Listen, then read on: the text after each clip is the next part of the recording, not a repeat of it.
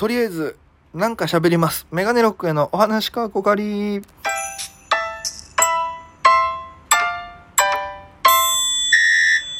さあ、ということでございまして、えー、お聞きいただきありがとうございます。えー私、東京で芸人として活動しているメガネロック大江と申します。この番組は僕が毎日ただただおしゃべりをしていくのを配信する番組となっております。アプリをお聞きの方はぜひ番組をクリップ、タッチお願いいたします。それ以外の方もね、ハートマーク、ニコちゃんマーク、ネギ、もうあの、痙攣を起こす手前ぐらいまで連打よろしくお願いいたします。ということで、えーまあね、この番組、平日は7分から8分ほど。で、えー土日はね、12分丸々お届けするというう内容でやっております。前回ね、昨日の放送でお題ガチャやったんですけども、結構この翔太の話で引っ張っちゃったんで、今日もね、お題ガチャやっていきたいなと思います。ということで、えーまず最初のお題こちら。えー今までで目撃した最大の修羅場を教えて。あー、修羅場、ないな。本当にね、修羅場、うーん、目撃した修羅場はないですね。次行きます。悪魔の実食べるなら何食べる？ちょっとワンピースわかんないんでパス。えー明日死ぬとしたら最後に何する？あー、なんだろう。いやりたいこと、うん、あ、これだからいつ宣告されるかだよね。一週間前に、あの、いついつ死ぬってわかるのか、急に朝起きて明日死ぬって何言われるかってことは、今日含めの明日だから、でもな、もう東京にいるから沖縄に帰ろうにもちょっと飛行機取ったりとか、絶対これだから明日死ぬとしてもでも急にお金が入ってくるわけでもないし、願いが叶うならだったらお金が手に入った状態で沖縄で最後迎えたいとかあるけど、明日死ぬとしたら普通にバイトの、えシフト変更の連絡するな。絶対そうでしょ。だって明日死ぬとしても普通にバイトは続く、ね、シフト組まれてるから、バイト先電話して、すいません、っつって。あの、朝起きて明日死ぬって言われちゃったんですけども、明日以降のシフトすいません、ちょっと誰か、え僕の代わりに入る人を組み直してくれないですかねって言う。でも多分向こうは信じてくれないよね。は？何言ってんのお前みたいな。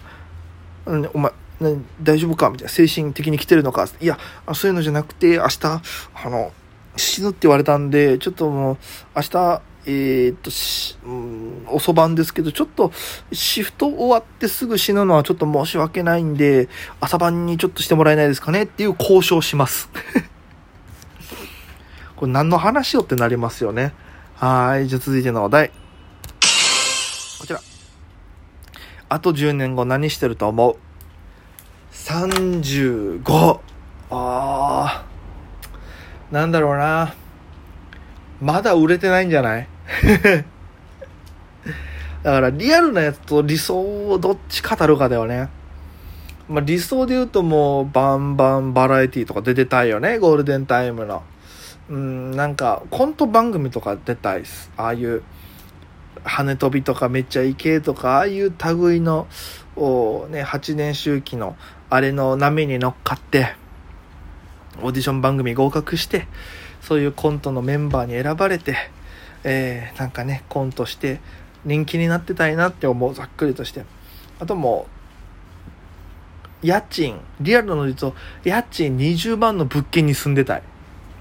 それはもう自然とそこに住めるイコール成功してる人っていうニュアンスになるから、家賃20万円の物件に住んでて、もうバイトは辞めてる状態でいたいよね。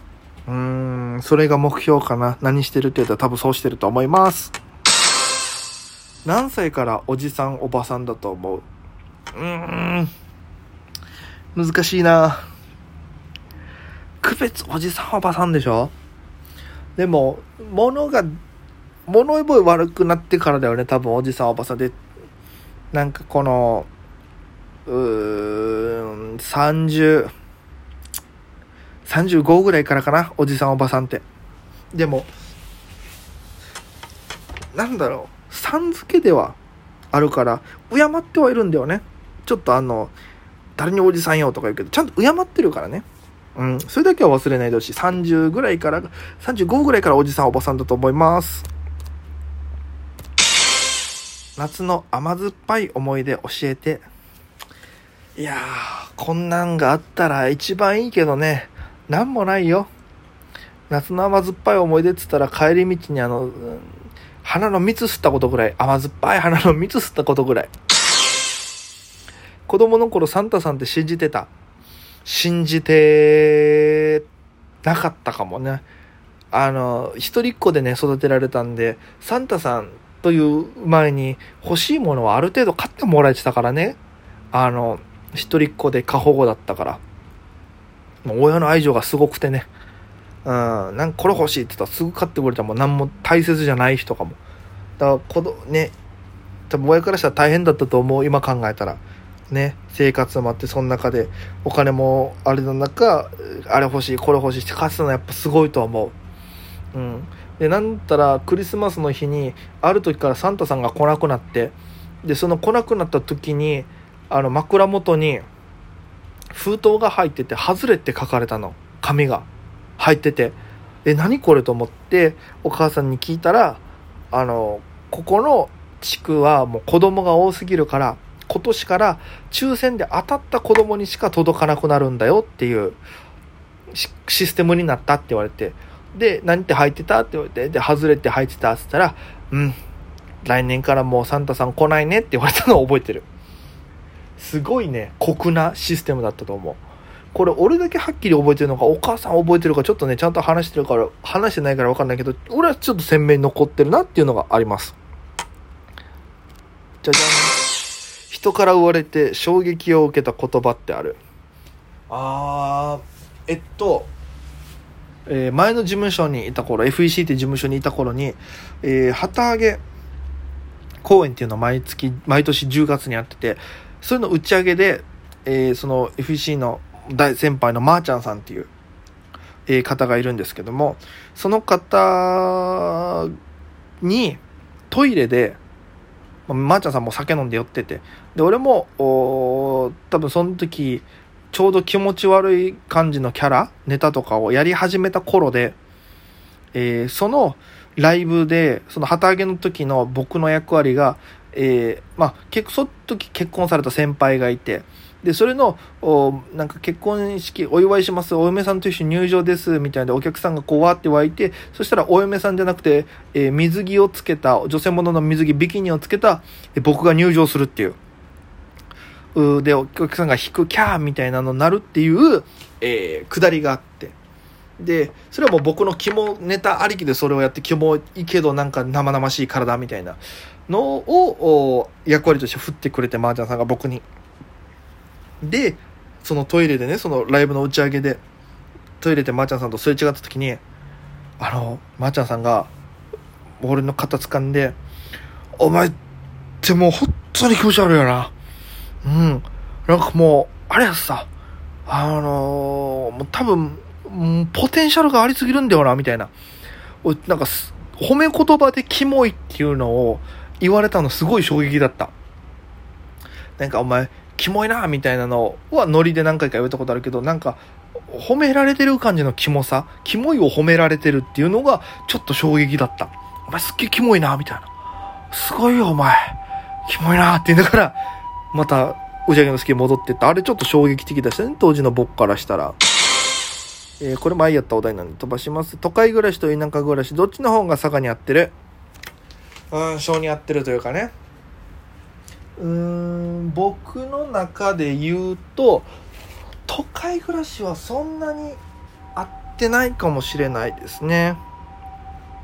うん、なんかね、やっぱ騒がしいのはあまり好きではないかなっていう。たまに来る場所、都会っていうのは。うん、それを東京に出てきてより感じるようになったかな。たまに来る場所、都会っていうのは。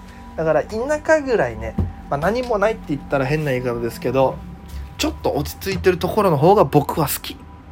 うん、だからやっぱり老後は田舎だなっていう沖縄だなっていう沖縄が田舎っていうわけじゃないけどやっぱ老後は沖縄とかで暮らしたいなって思う、うん、なんか今東京出てきて感じるのはなんか別にそのね、東京って結構せっかちな人とか人に冷たいとかいろいろ言うけど、別にそんなことは感じないけど、なんか、この、なんていう、都会の中で暮らしてるお年寄りを見てると、おじいちゃんおばあちゃん見てると、まあいいんだけど、別に、まあね、地元がここだっていうのも、方もいるかもしれないんだけど、なんかちょっと、お、うーん、なんていうかな、やっぱ、沖縄とかああいう自然のあるところにいたいなって思う。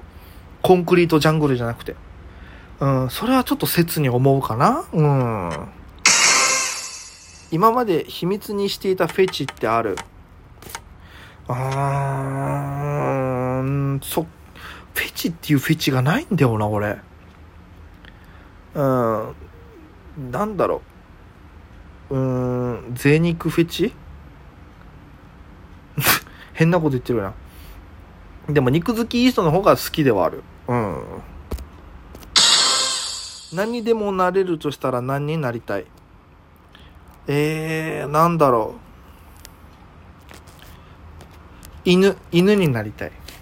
犬になったら絶対的に可愛いしみんなに撫でられるし、うーん、楽しそう。犬楽しそう。駆け回ってみたい。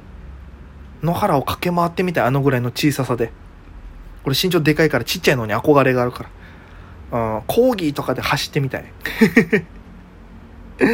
はい、ということで、ここまでということでございまして、えー、まあ、無駄にダラダラおしゃべりしてますけども、もしよろしければね、明日以降も配信しますので、よかったら聞いてください。ということで、本日はここまでです。えー、ぜひね、僕、SNS もやってますので、チェックよろしくお願いいたします。それでは皆様、また今夜。